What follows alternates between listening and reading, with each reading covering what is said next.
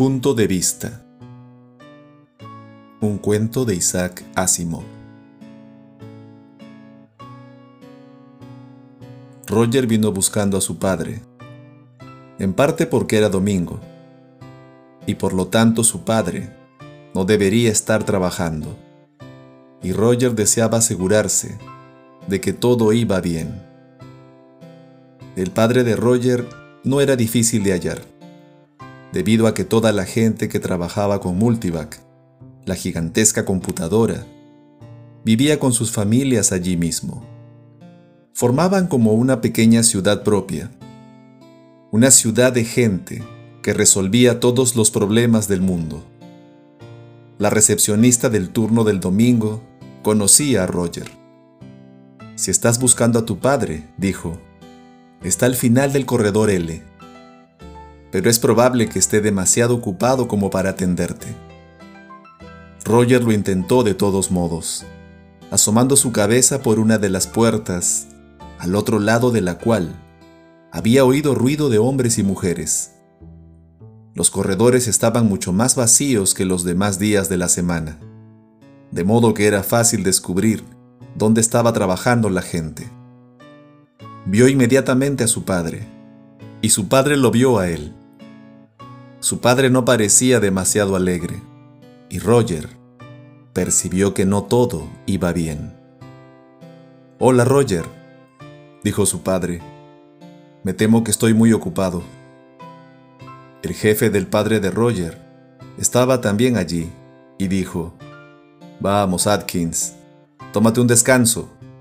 Llevas nueve horas con ello, y lo que estás haciendo ya no sirve de nada. Llévate al muchacho a tomar algo, y luego vuelve. El padre de Roger no parecía entusiasmado con aquella idea. Llevaba en la mano un instrumento que Roger identificó como un analizador de circuitos, aunque no sabía cómo funcionaba. Roger podía oír a Multivac cloqueando y zumbando.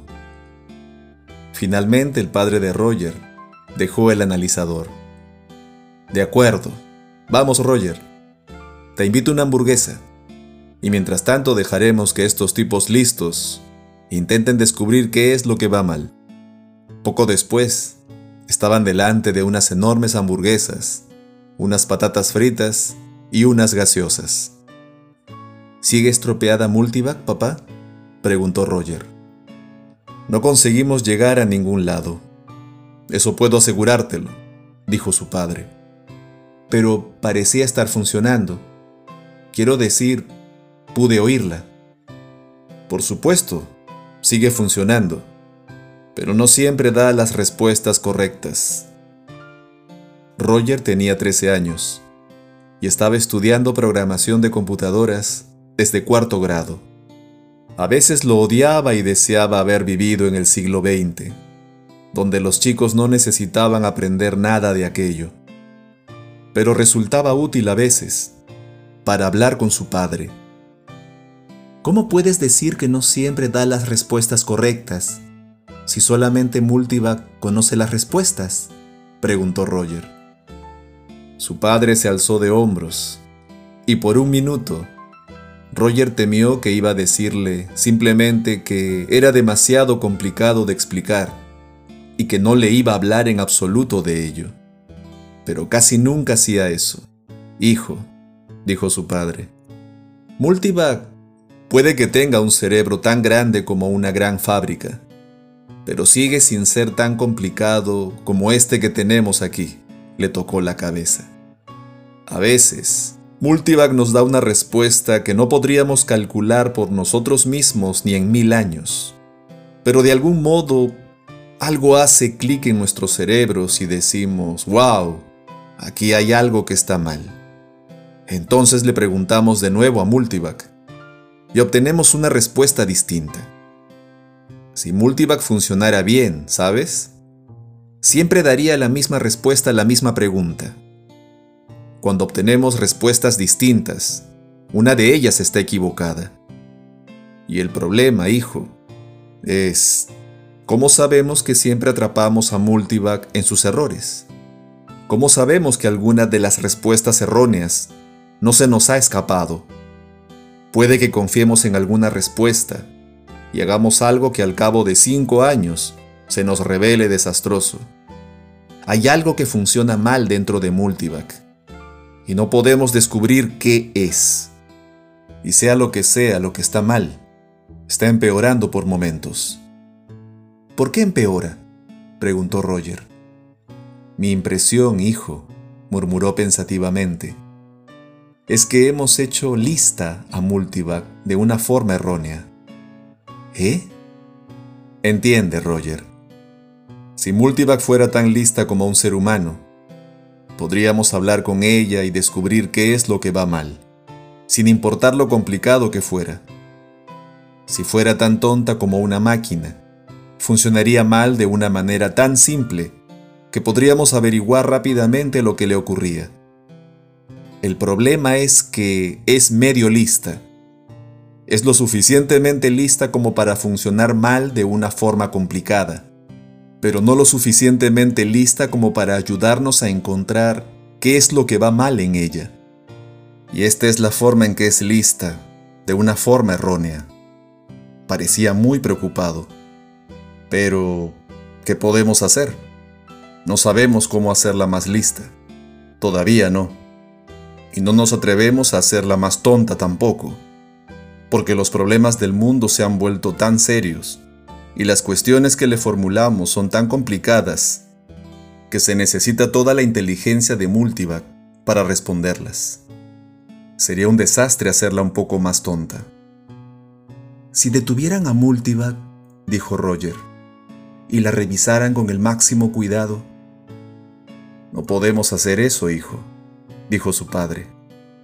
Me temo que Multivag ha de permanecer operando a cada minuto del día y de la noche. Tenemos una enorme acumulación de problemas. Pero, si Multivag continúa cometiendo errores, papá, ¿no deberá ser desconectada? Si no pueden confiar en lo que dice. Bueno, el padre de Roger revolvió el cabello de su hijo. Encontraremos qué es lo que va mal, muchacho. No te preocupes.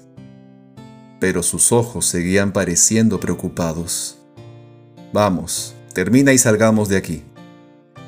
Pero, papá, dijo Roger, escucha, si Multivac es medio lista, ¿por qué eso significa que es tonta?